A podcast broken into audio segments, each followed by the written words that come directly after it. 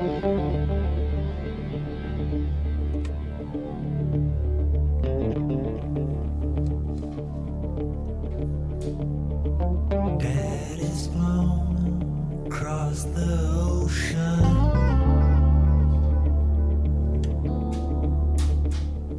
家好，欢迎收听商业摄影聊聊天，我是老陆。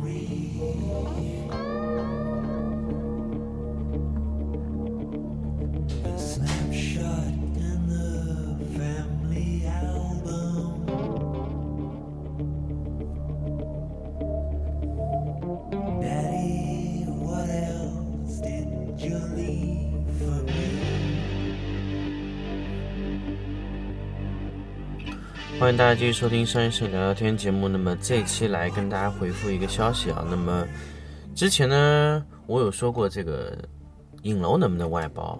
那么那期节目了之后呢，我发现有一些朋友给我跟帖留言说，按照我们现在这个什么 SOP 啊、摄影工厂的模式啊，那我们会不会最后就会把摄影做成代工厂模式？其实。呃，我两我考虑了一下他说的这个话题啊，因为有个听众给我留言了嘛，我觉得是完全有可能，而且是一个非常非常好的前景方向。那么，什么是摄影代工厂模式呢？其实我们一直知道生产是有代工厂模式，但是摄影代工厂模式其实我们是没有接触到过的。那么未来我们能把 SOP 打包成碎片化的话，我们完全可以在任何一个摄影代工厂。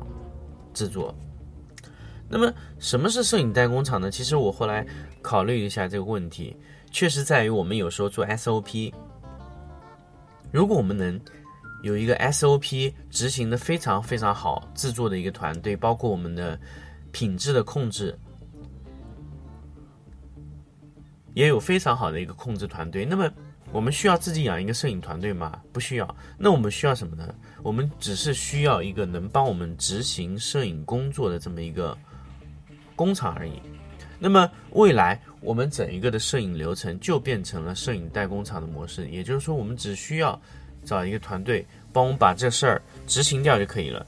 那么未来摄影代工厂的模式就会是我们一种最最最最前沿的一种摄影的一种拍摄方式。那我们如果说我们最后的我们的团队需要走摄影代工厂的模式，比如说我们自己有摄影团队，那么我们最后需要去做摄影这个模式的话，我们只需要什么呢？我们带着我们的方案，带着我们的品质控制的人员去就可以了。那么哪怕我在任何一个团队，只要他是有摄影的能力或者摄影的整个执行力的，我们就可以做到我们想要的东西。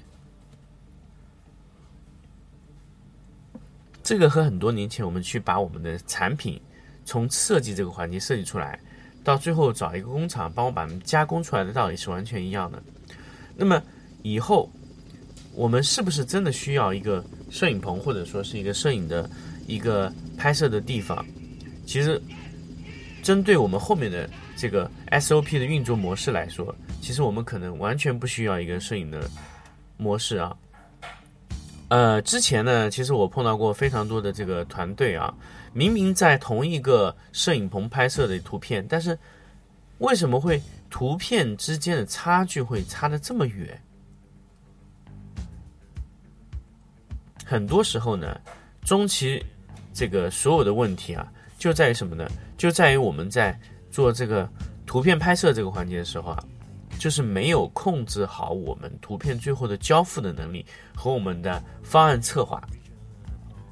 那么其实其实这种模式呢，在很多年前我们做这个四 A 广告公司的时候，就是有碰见过。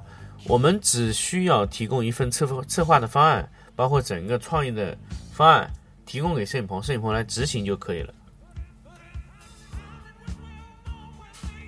其实这就是早期的这个整个叫什么呢？摄影的代工厂模式。以前呢，无非以前我们在，啊，他们以前的一些广告公司没有在摄影这个环节介入。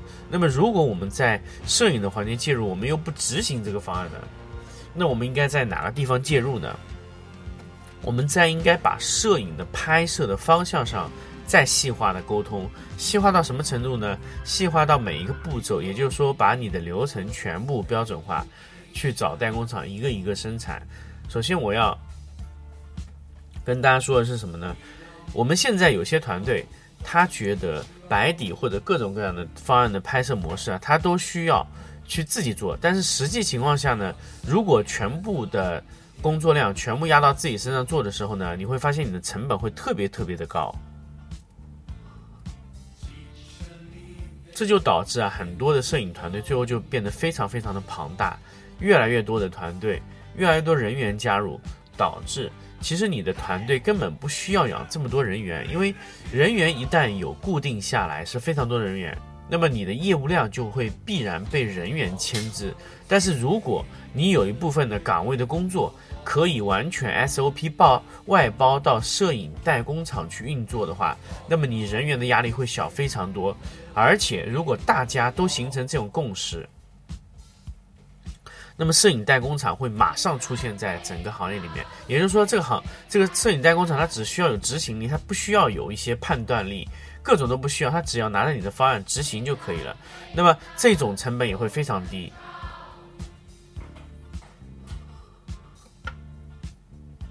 那么，如果说我们有没有可能去自己运作一个摄影代工厂？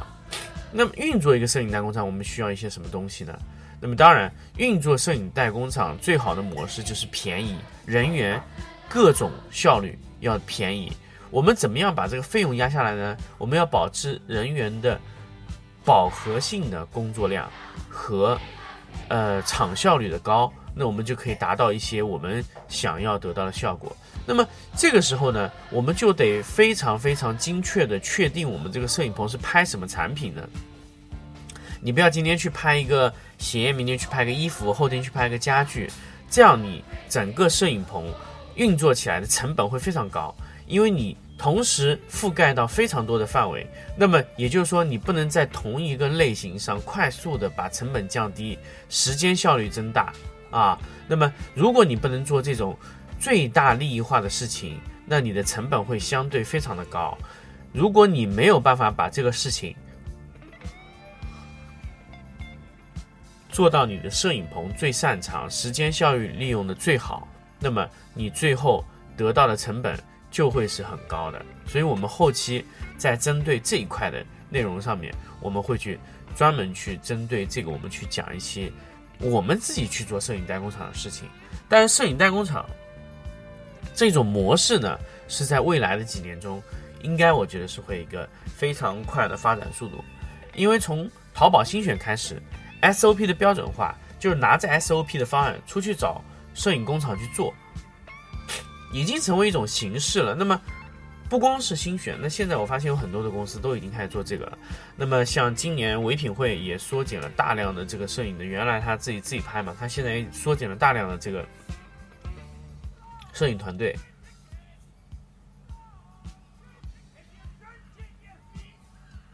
那么后期他们空闲出来的这一部分的市场空间，是完全有可能在市场上找其他的摄影团队帮他们覆盖掉的工作量的。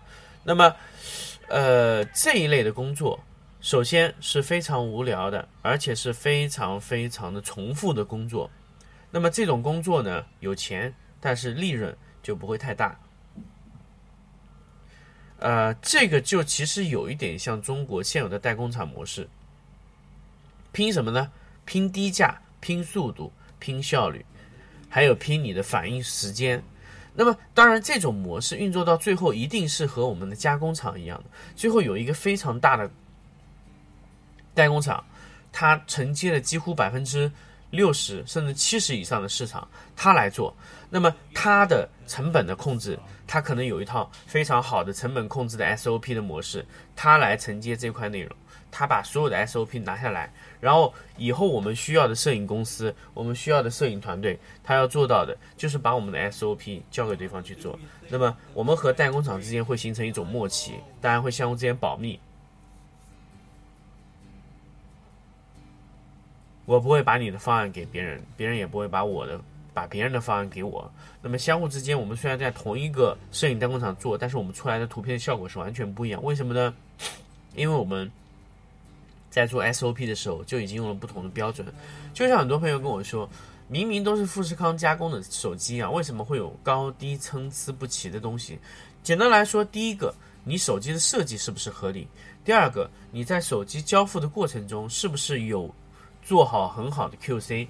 因为我们发现啊，很多品牌公司它虽然花了非常多的钱去生产某一个产品，但是最后生产出来的效果。